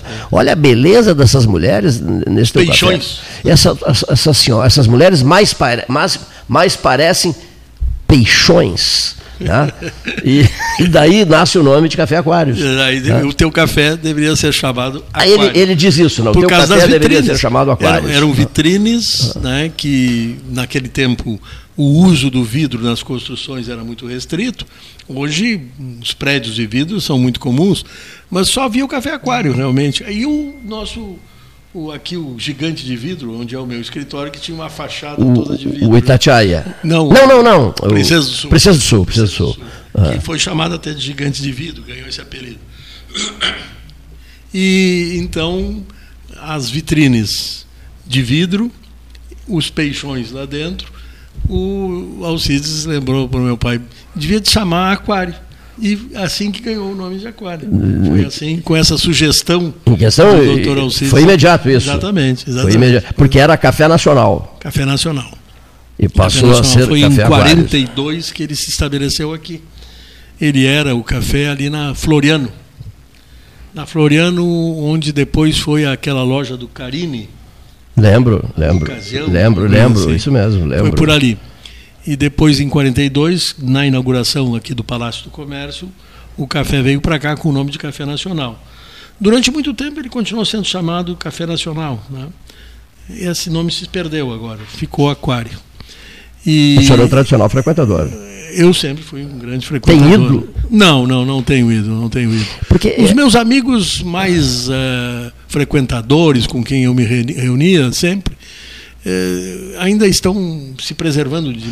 Pois é, eu ia falar muito, sobre isso, né? né? Eu ia falar sobre saírem, isso, porque né? não dá. A gente tem dito isso, né? As pessoas têm que ter um certo cuidado ainda, né? Porque é. não estamos eh, liberados né? é. né? definitivamente. Olha, o problema está resolvido. Não está é. resolvido. Nós temos uma nova. Uh, uma, uma africana agora, uma variante africana, né? Quer dizer, ah, não está é, resolvido, não tá resolvido ainda, né? Problemas ainda pela frente, não sei por quanto tempo mais. Mas é, é bom estar em casa. O senhor, o senhor gosta o, de estar em casa, né? O Cleiton ah. é, está reservado para segunda-feira um debate sobre a Boate Kiss aqui Isso. no julgamento. Né? Eu espero, não, vou, espero contar vou com Vou ouvir com muita atenção. Vem o Amadeu Weiman, né? Por telefone. Por telefone. O Amadeu por telefone, ah. ao vivo o, o Chile Gomes, o... Sim, um promotor Isto. que é apaixonado pelo júri, não sei. Isso mesmo, Márcio. Márcio. Márcio Chile Gomes, pelo telefone o doutor, o doutor, o, o, criminalista Amadeu Weiman e mais alguns colegas nossos, companheiros de trabalho, uh, debatendo a questão quis, mas aí assim, acredito até uh, com mais tempo, vamos ver isso e tal, hum, para que se possa aprofundar o assunto. Já estará, quem sabe, no, às vésperas do do veredito, né?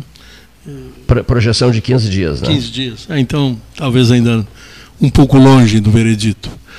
Pois é, mas uh, falando novamente na questão da Boate Kiss, é, é incrível, né? Até chama a atenção do seguinte: houve uma. Existe uma pressão organizada sobre o judiciário. Eu compreendo né, o sentimento das pessoas, etc. e tal é, mas é, também gostaria que elas entendessem que a justiça tem que ser feita com sobriedade. Não, não pode ser empurrada a sentença, né? goela abaixo de um juiz ou qualquer coisa assim. É, ontem, na, no debate que vocês estavam tendo aqui, eu até lembrei para o meu amigo Fábio Moura de que o tribunal do júri é um dos resquícios que sobram ainda da, da soberania popular. As pessoas julgam ali. Agora não mais, mas houve um tempo em que podiam julgar até contra a lei. Contra a lei. No tribunal do júri, os jurados têm soberania plena. Tinham. Devo fazer essa ressalva, porque agora a lei não, não, não permite mais que a decisão seja contra o estatuto jurídico, contra a legislação. Antes até podia ser. Era uma soberania plena que os jurados tinham. É, não contra todas as evidências, contra o texto legal, ainda que fosse, os jurados, como o povo é que é, a soberania é do povo. É claro que isso aqui, estou falando assim, é, também como reminiscência histórica. Né? Perfeito. Porque também foi citado aqui por um participante do, do programa, que eu não me lembro quem foi que disse isso, que todas essas coisas derivam das conquistas dos nobres ingleses que impuseram ao rei a Magna Carta, né? a primeira constituição moderna na Inglaterra.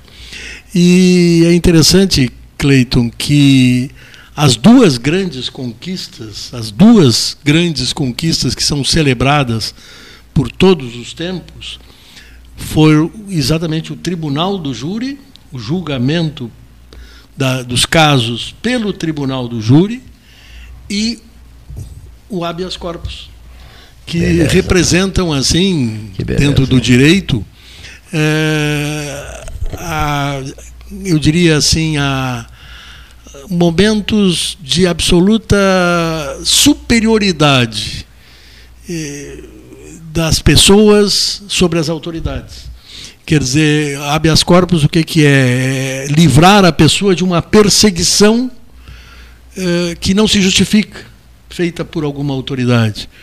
Quer dizer, o direito de habeas corpus, livrar a pessoa daquela perseguição, que deve ser concedido na iminência de uma de uma arbitrariedade que ela esteja sofrendo é uma conquista extraordinária, né, histórica e que deve ser preservada, evidentemente. E o Tribunal do Júri também, a mesma coisa.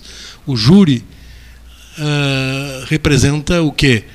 Eh, antes, os julgamentos eram feitos pela autoridade, não havia separação de poderes, né? então era o rei que também julgava, através, certamente, de também de seus prepostos, mas era a palavra do rei, a última de acordo até com os humores, né? Exatamente, da com os humores. Do momento. E né? tiraram do, do, rei o poder de julgar. E fizeram muito bem, né? E, e, e a, é. então a gente fala muito sobre sobre júri. Eu nunca, eu fiz dois júris é, na minha vida, logo no início da minha atividade profissional.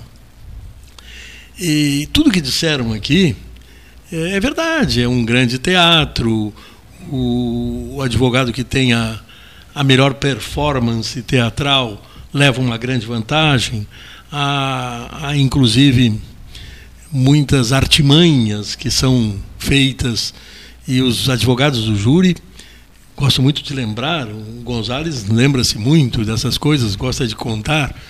O Márcio Chile Gomes também, eu sei que gosta muito disto, né? embora seja bem mais moço do que o Gonzalez, e portanto não tenha talvez tantas histórias para contar. O doutor Apio Antunes, ah, que foi Cláudio um advogado Antunes, é. de tribunal do júri, maravilhoso. O falou né? muito nele ontem. Aqui, é, o Renato também trabalhou muito com ele. Né? Então, todos esses têm muitas histórias. É, eu me lembro uma vez, quando eu fui fazer um, um júri em Pedro Osório, na tua terra, é, Umbigo do mundo, Pedro. Era um julho, de um inverno rigoroso. E eu estava como um assistente de acusação. É, eu fui meio lembrado desse júri de surpresa. Eu trabalhava no escritório do Dr. Chiarelli, ele tinha se ausentado do Brasil e não tinha me passado com detalhes essa questão e os interessados vieram me procurar e fui fazer o júri, né, estudei o que pude do processo. Era uma pessoa que havia sido assassinada por um, por um amigo que estava com ele bebendo num bar, numa localidade do interior, e se desentenderam ali no bar, e depois um fez uma tocaia ao outro e matou-o. E eu advogava como assistente de acusação para reforçar a acusação contra o, o réu. E o réu era defendido pelo nosso amigo Dr. Saad, também Dr. Saad, excelente, é, um excelente advogado. É, e até para ilustrar assim como essas questões é, sentimentais influem no júri, é, eu me lembro que nós terminamos a primeira parte do júri, eu fiz a, a secundei o promotor na acusação. Depois o doutor Saad fez a defesa, eu fiz a réplica e depois do almoço viria o doutor Saad para a tréplica. E nós nos afastamos todos juntos e fomos almoçar no restaurante ah, queria me lembrar do nome. Tio Vili. Do Tio Vili. Famoso restaurante do Tio Fomos Vili. almoçar no restaurante do Tio Vili. Um dentre centenas de restaurantes. E eu observei que quando saíamos, uma senhora de preto se aproximou do Saad e conversou alguma coisa com ele. E o Saad me disse, isso, também o Saad, se está ouvindo o programa, vai se lembrar, me disse lá no almoço: te prepara para o que eu vou fazer depois, na continuidade do júri. Quando voltamos para o júri, era ele a falar. Ele tomou a palavra e começou a, a referir-se a, o réu, que o autor da, do, da, da, da, da porretada que matou a vítima, né? Começou a referir-se. Primeiro, o porrete passou a ser uma varinha, sem nenhuma significância. Né? E depois começou a se referir que ele era um arrimo de família, que ia deixar uma pobre mãe desamparada. E aí se levantou a mãe, de preto. A senhora que Naquela atmosfera ele. de inverno de Pedro meu Osório. Deus, meu Deus. Num salão improvisado, um salão de júri improvisado tudo úmido, tudo molhado, aqueles homens de capa preta chegando ali, molhados, com seus chapéus, as mulheres chorando, e ela se levanta e cruza as mãos assim em sinal de, de respeito e, e de que estivesse rezando, e o Saad faz um discurso maravilhoso sobre a importância daquele filho para aquela casa. Aí, pronto, eu digo, perdi o júri. Lá, foi absolvido. Foi absolvido. Uma cena, eu lembro isso, uma habilidade do Saad, caiu a coisa de, também de bandeja para ele, né? Mas é isso. E Acontece... ela, ela, da saída do Tio Vili, do restaurante Tio Vili, é, ela foi, foi, ela foi lá, foi conversar com prepararam, e eu acho que ele deve ter dito, ele nunca me confessou isso, mas quem sabe deve ter dito para ela, assim, na hora que eu falar, a senhora se levante e faça. se ele não preparou, ela Apresente sabia, a, sabia como fazer. É, que maravilha. Uma cena assim, realmente teatral. E foi uma coisa. Assim. Mas isso significa o que? Que o júri deva ser extinto, que não deva haver mais júri, porque ele pode ser decidido por lances dramáticos assim desse tipo? Não, eu acho que não, acho que tem que continuar. São aqueles jurados, é... aqueles sete, é... aquelas sete pessoas, são os representantes do são, povo. São né? o povo, é o sentimento. O povo, é claro. A gente tem que colocar isso em seus devidos termos. Não, é, talvez seja um pouco romântico o que eu esteja dizendo, pode ser que sim, mas não importa é o povo se manifestando. O povo, a soberania popular hoje também se manifesta nas eleições. E quando, por exemplo, isso eu até conversava também com um amigo, isso é perigoso dizer, porque é, quando uma pessoa é processada, é condenada e volta numa eleição e ainda ganha aquela eleição, significa que o povo perdoou. É, então é, é muito.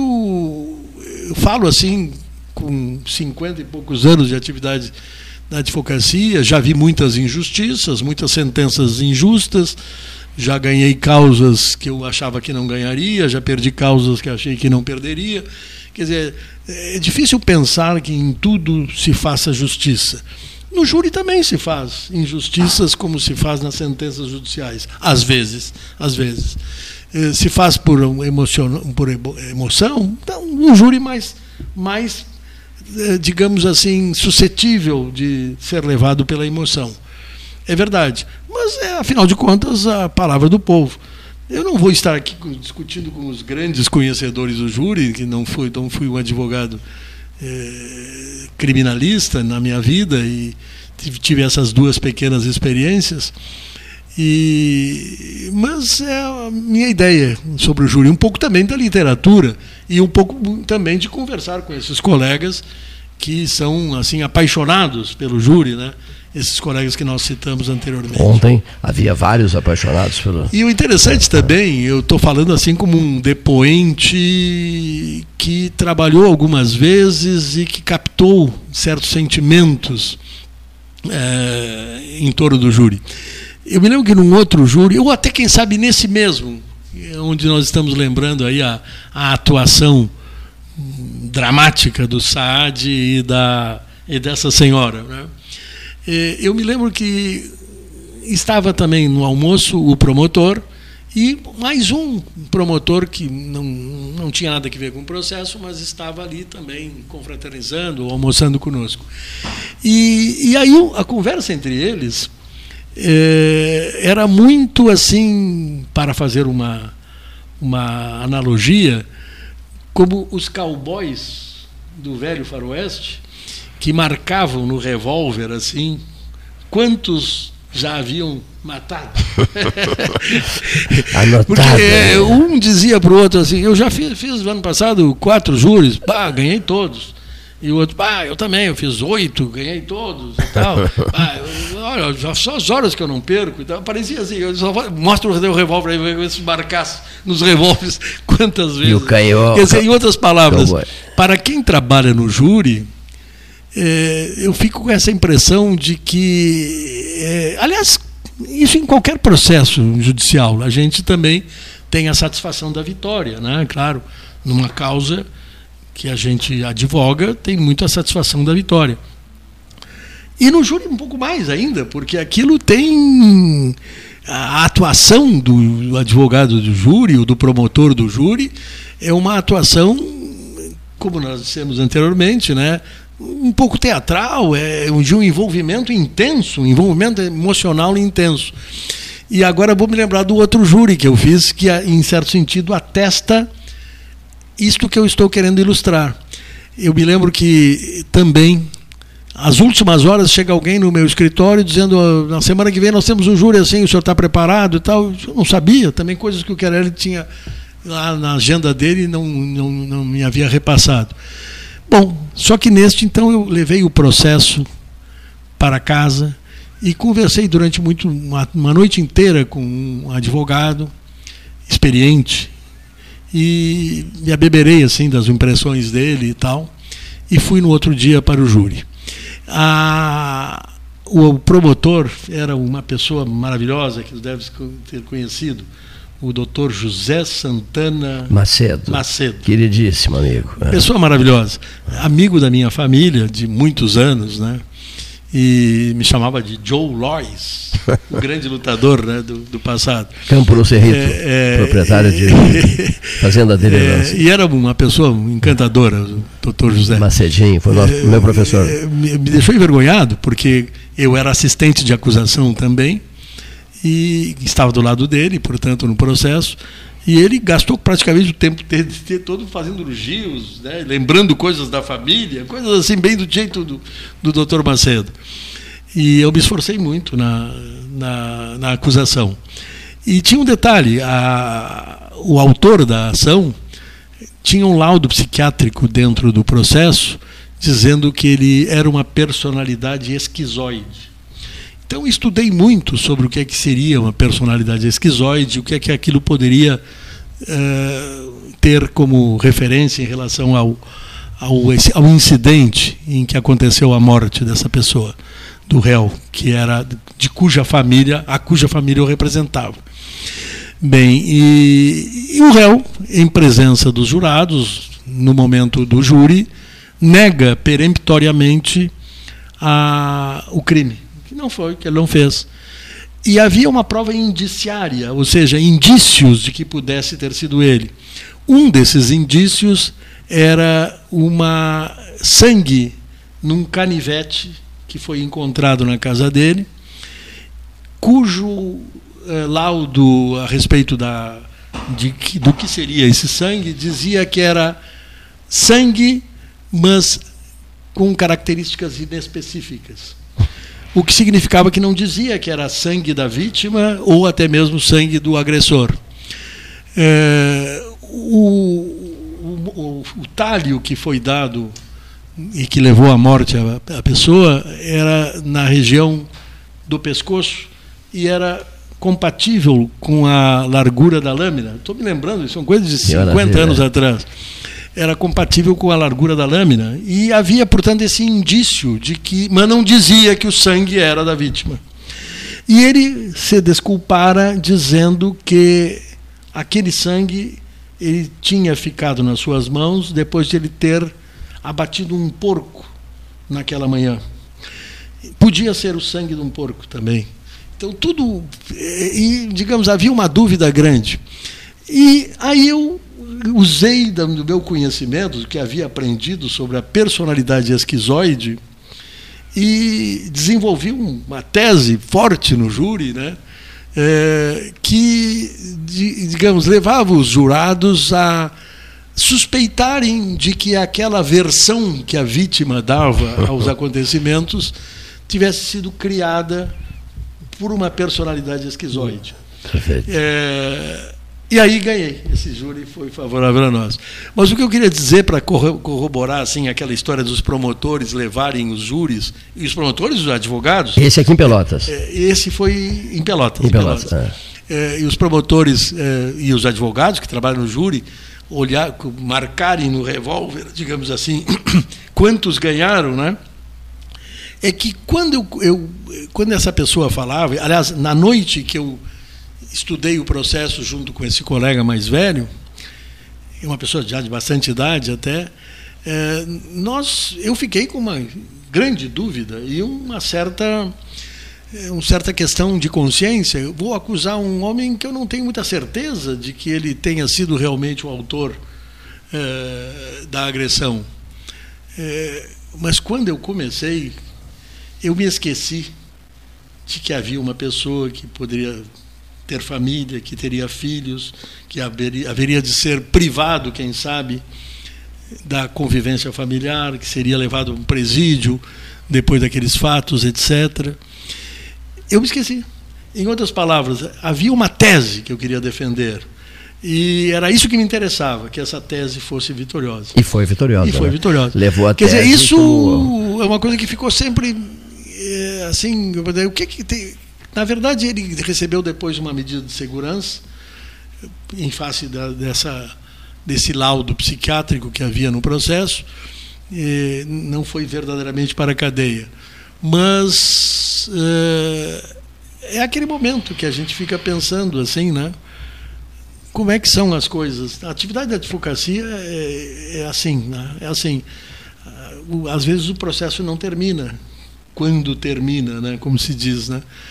É, a gente leva aquilo para a vida um pouco. Né? Fica mentalizado para Fica sempre. Fica né? mentalizado. Né? Professor. Marasco, o, puxando de novo a, a KISS, é, ficou bem claro ontem pelas manifestações dos advogados aqui presentes, pela sua manifestação hoje, é, salta aos olhos de todos né, de que quatro réus é algo inaceitável para o caso para o caso Kiss, o número deveria ser altamente expressivo, o número de réus, e e o que os meios de comunicação estão fazendo com as gravações, rodando as gravações, enfim, o Rio Grande, de certa forma, voltando a esses sete anos atrás, aí se faz presente aquilo que precisa ser evitado, né? que é a espetacularização. Né? É. Palavra esta que fez com que a professora Leda Correia Lucas, quando eu era menininha, ela foi minha professora, me mandou uma mensagem ontem.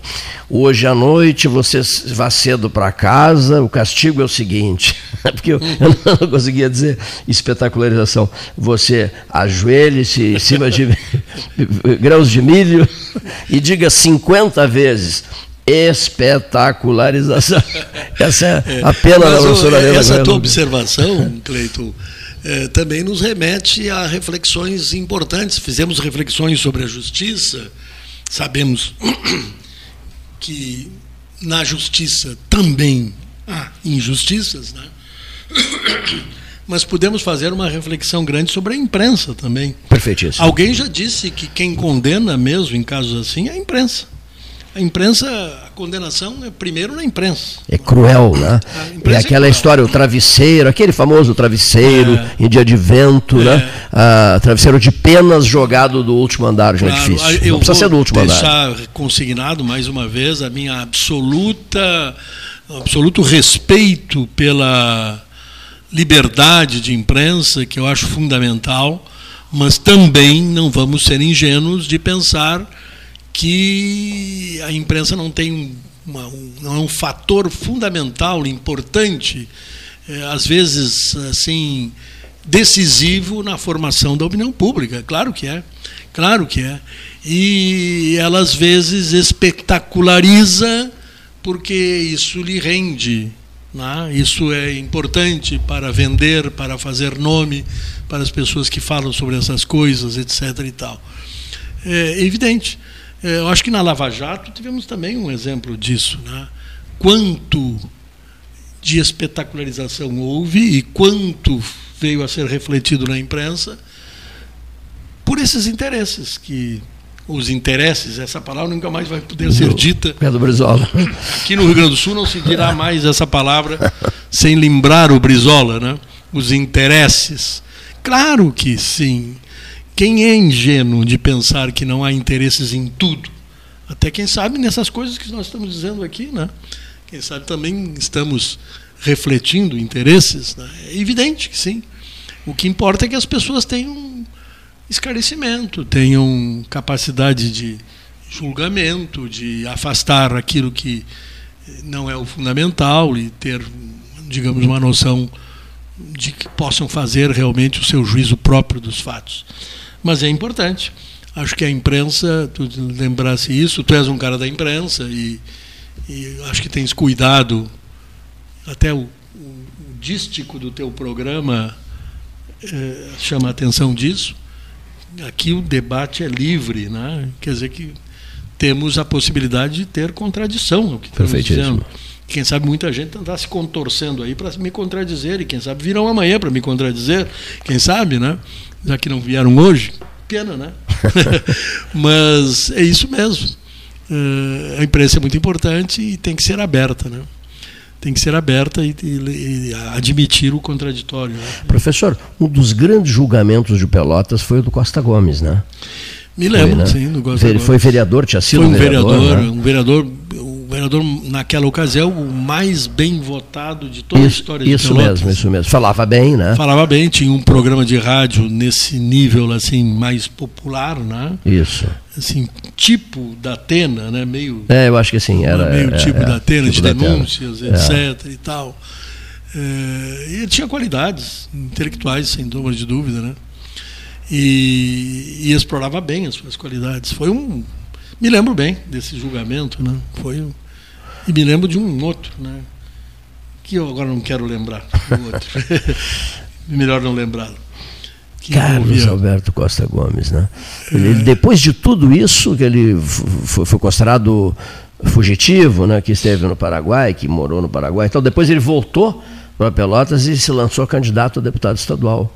Aí houve uma cena para nós no 13 inesquecível, o programa era feito ali do Banlavoura 302. Não, o professor Marasco chegou a estar ali várias vezes conosco. E, mas nesse dia uh, chega o Costa Gomes, abre a porta, quando ele entra na, no salão de debates, na sala de debates, que era uma sala pequena, o José Antônio Costa, comentarista, ex-goleiro do Farroupilha, o Juca, né? Disse, diz, eu, fiquei numa, eu fiquei numa dividida, não sabia o que fazer. Disse, disse o Juca assim, ó oh, Cleiton, eu vou, vou precisar me retirar. eu não, não, não vou conseguir ficar no, no mesmo ambiente em que esse assassino que está chegando aqui, foi uma coisa horrorosa, né? Ele foi né? condenado. Ele foi condenado. Então, foi, bom, eu, eu, eu fiz um esforço gigantesco para preservar o programa. Primeira medida, chama os comerciais. Né? Depois dos comerciais a gente, a gente vê como é que fica. Bom, o Juca foi embora e o Costa Gomes também. Se sentiu agredido e foi embora.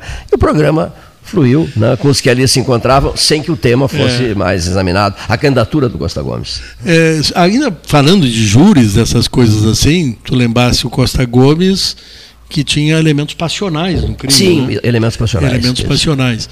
E, esse, e houve outros dois grandes júris que eu me lembro. Um eu era criança e, e a rádio transmitia, e havia uma polêmica se a rádio deveria transmitir ou não, porque envolvia questões passionais e questões de alcova até, né? Sim. Então, minha mãe não deixava eu ouvir e eu ficava muito triste com isso, né? É, esses crimes passionais, então, estes a teatralização ainda é, é mais coisa, importante mas... ainda, né? E também eles refletem certos valores, por exemplo, vamos lembrar o caso célebre nacionalmente da Ida Cury, né? Isso. Cuja decisão uh, deixava estereotipada muito fortemente assim a supremacia do homem, o homem o homem que mata a mulher que o trai não faz nada de errado, naquele tempo. Né? E quanta evolução houve? Eu acho que hoje não, não haveria esse tipo de, de sentença, né, digamos, de, de, de, de, membros do tribunal do júri desculpando o homem que quisesse lavar a sua honra. Né?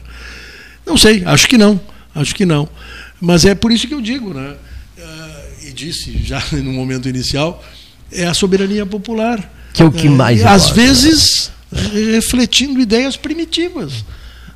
Mas, mas, é a soberania popular. Mas, né? mas é, a soberania, é a soberania popular. É a soberania popular. Aqueles sete é, é o quantas, povo, é o povo, quantas, é o povo decidindo. decisões assim absurdas aos olhos de hoje que se fundamentavam nisso. É, lavar a honra, isso é correto e tal. E foi correto, e ainda é correto em muitos lugares. Né? É, tá bem? Não, para mim não. Mas por que, que eu teria a possibilidade de impor a minha vontade assim? Tem que deixar o povo dizer. Né? Me parece um pouco isso o fundamento das questões do júri popular. Mas, é, Cleiton, sempre que eu falo hoje, eu digo, eu costumo dizer para os meus amigos mais próximos, tudo que eu te disse relativiza, porque eu também não tenho muita certeza do que estou dizendo. Que maravilha, que maravilha. Não no sentido de que essas coisas que eu estou dizendo sejam mentirosas, não elas são verdadeiras. E que, assim, a gente está passando por um momento de eh, refletir, fazer reflexões e pensar, pode ser assim. Eh, tem uma, um estereótipo também, né, que é do Caetano, né, que ele termina, ou do Gilberto Gil, não me lembro bem, que fala, fala, fala uma coisa assim que parece que ele está absolutamente certo e convicto daquilo e termina assim, é isso ou não. então eu acho que eu vou terminar a minha, é a minha fala aqui no teu programa dizendo é, isso é assim como eu estou dizendo ou não. E de, e de minha parte, professor, é, que assunto maravilhoso, e de minha parte, eu fico lembrando do, do doutor Daniel, que conversou pelo telefone conosco ontem, Daniel, Daniel Brode Souza, de Souza, ah, filho, filho, do Albertão. Grande. Do nosso, do nosso Albertão. professor vai repetir é, um a história do né? Alberto. E, né? diz, e diz o Daniel ao telefone, Cleiton, um arrependimento teu eu digo não ter seguido as instruções marcantes do teu pai durante todo o meu tempo de faculdade de direito. O Albertão queria que eu me dedicasse ao direito penal. Tu tá? serias um advogado de tribunal de júri fantástico. Ele fez Porque de tu tens, tudo. Tu tens uma, uma, boa, excelente, mais do que boa, excelente capacidade verbal, assim, né? Falas com desenvoltura e sabes também, sem ser isso uma crítica, sabes também extrair emoção né, das pessoas. Seguidamente, tu reverberas aqui ou uh, trazes assim eh, situações um tanto patéticas assim, capazes de gerar a emoção nas pessoas. Isso, Muito obrigado. Por isso o arrependimento, Marasco. O, o arrependimento um dia, meu. Um dia eu te, te indico assim Precisa de um advogado para um tribunal do júri? Eu digo, Cleiton Rocha.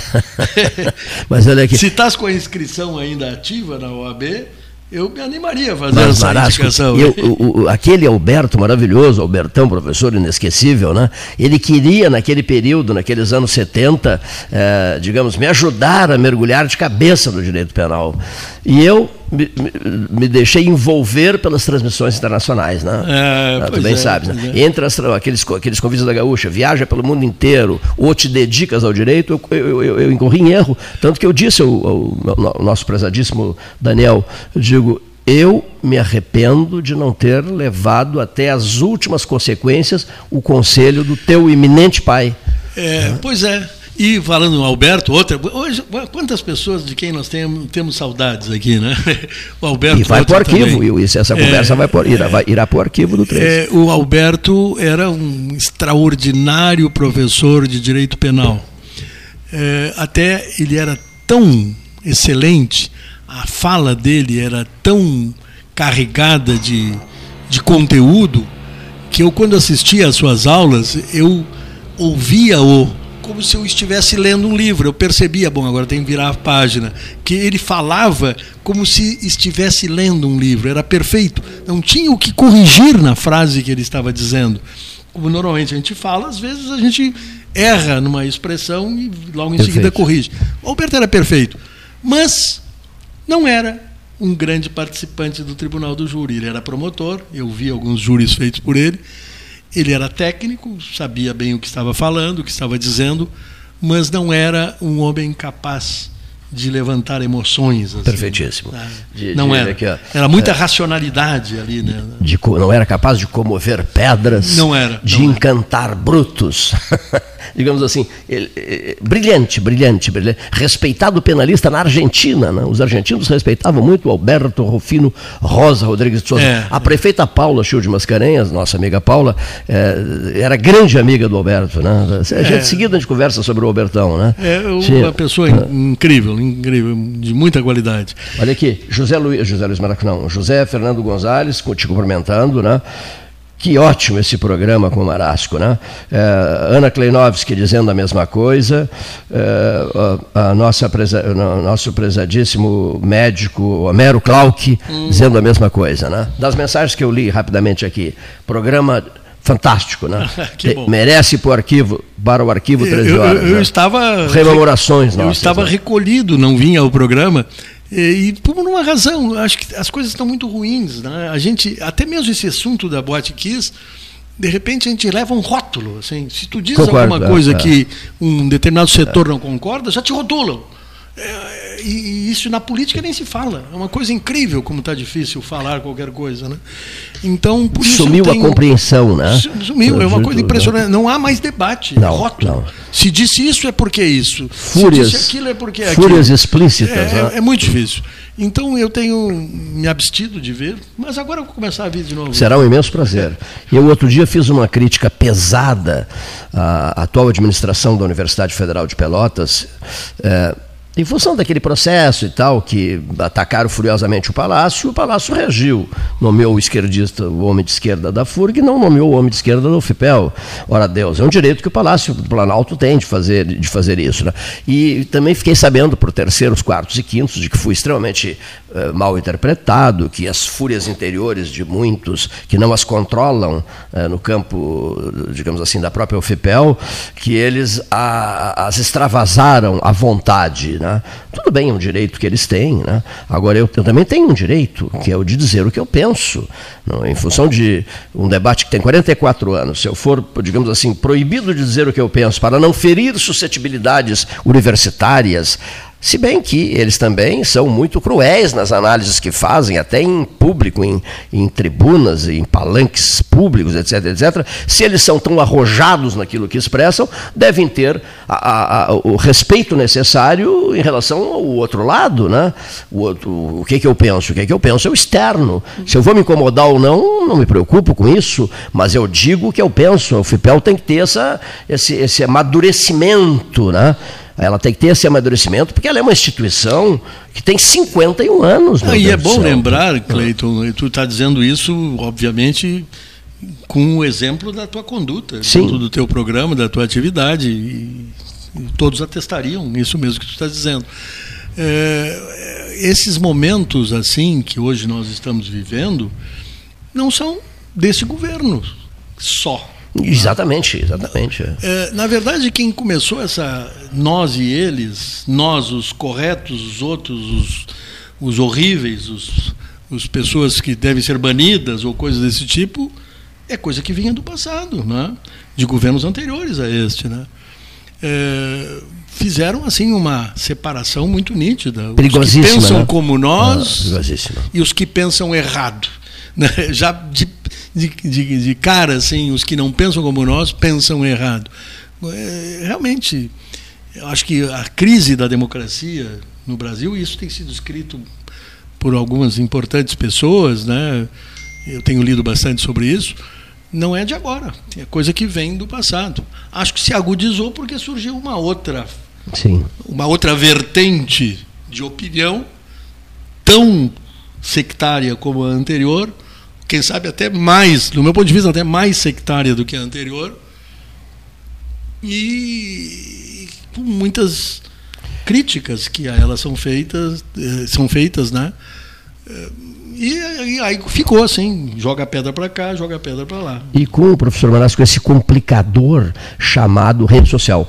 Ah, né? sim, claro. Porque é, ela, a evolução social, disso, ah, é, impressionante. o, o, uso. O Humberto Eco, bem cedo, alertou para os perigos da rede é, social. Exatamente. Porque os ânimos ficam para lá de exaltados. Né? É. E, as, e as fúrias interiores são projetadas a todo instante, 24 horas por dia, para o mundo inteiro. Não é que o mundo se interesse hum. por nós.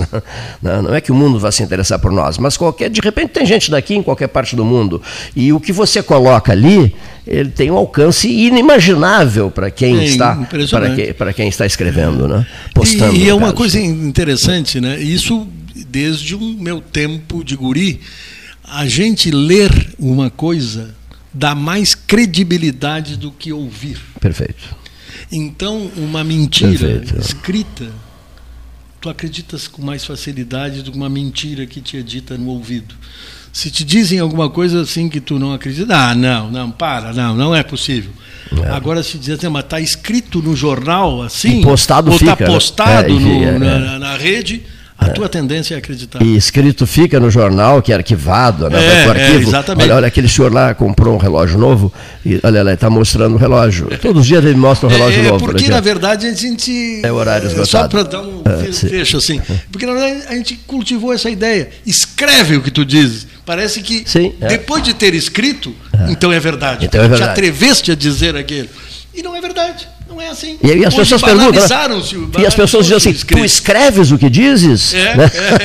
é, é Como se escrito aí, fosse garantia. Né? Agora tu mentes no meu ouvido, é. mas escrevendo. Ah, bom, se tu escreves, então é verdade. Eu quero saber se tu escreves o que tu dizes. Que maravilha. Obrigado, obrigado, professor Marasco. Bom, abraço também, Cleito. Foi muito bom também. Gostei muito, gostei muito da nossa conversa aqui. Paulo Gastão Neto no primeiro tempo, né? Agora já está no, no quarto andar do edifício da Universidade Católica de Pelotas. O senhor está convidado para segunda-feira, se quiser e darmos sequência a essa, essas questões todas, que daqui a pouco não se concentram só em Kiss, na dolorosa tragédia da Kiss, mas, enfim, nas questões todas envolvendo a presença do povo através dos sete jurados, a ação dos, dos advogados, suas histórias que ficam para lá de muito bem guardadas, que poderão até depois merecer um, um bom texto, um bom comentário sobre, sobre as ações do advogado Marasco eh, no Tribunal do Júri.